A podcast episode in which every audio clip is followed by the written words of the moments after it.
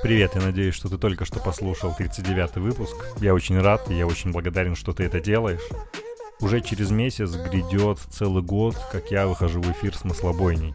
И я думаю по этому поводу сделать небольшой день рождения. В конце концов, я дорос до очень больших цифр, до которых я не думал, что я дорасту так быстро. И у меня есть ряд идей, которые я хотел бы протестировать, но пока я в них не уверен. Если у тебя, как у моего преданного слушателя, есть какие-то идеи того, что можно сделать в день рождения, чтобы тебе было интересно, я весь во внимании, я готов их услышать, воплотить, сделать, если ну, это и понравится и мне. Второе.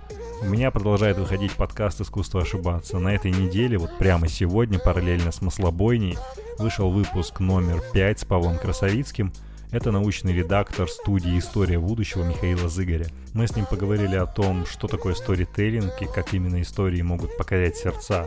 И почему не только мы не учимся на своих ошибках, но и целые государства не могут научиться на том, что с ними уже происходило. Это очень интересный и очень интеллектуальный выпуск, рекомендую послушать, ссылка есть в описании к подкасту.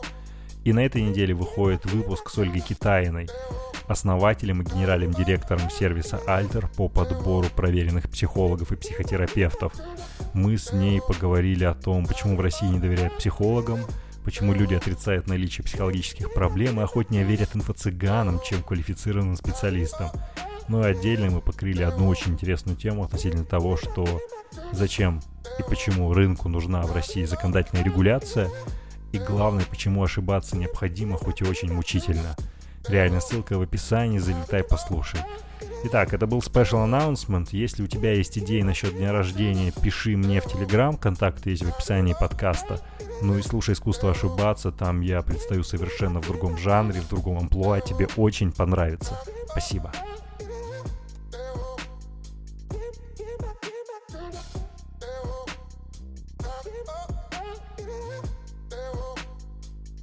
Give up.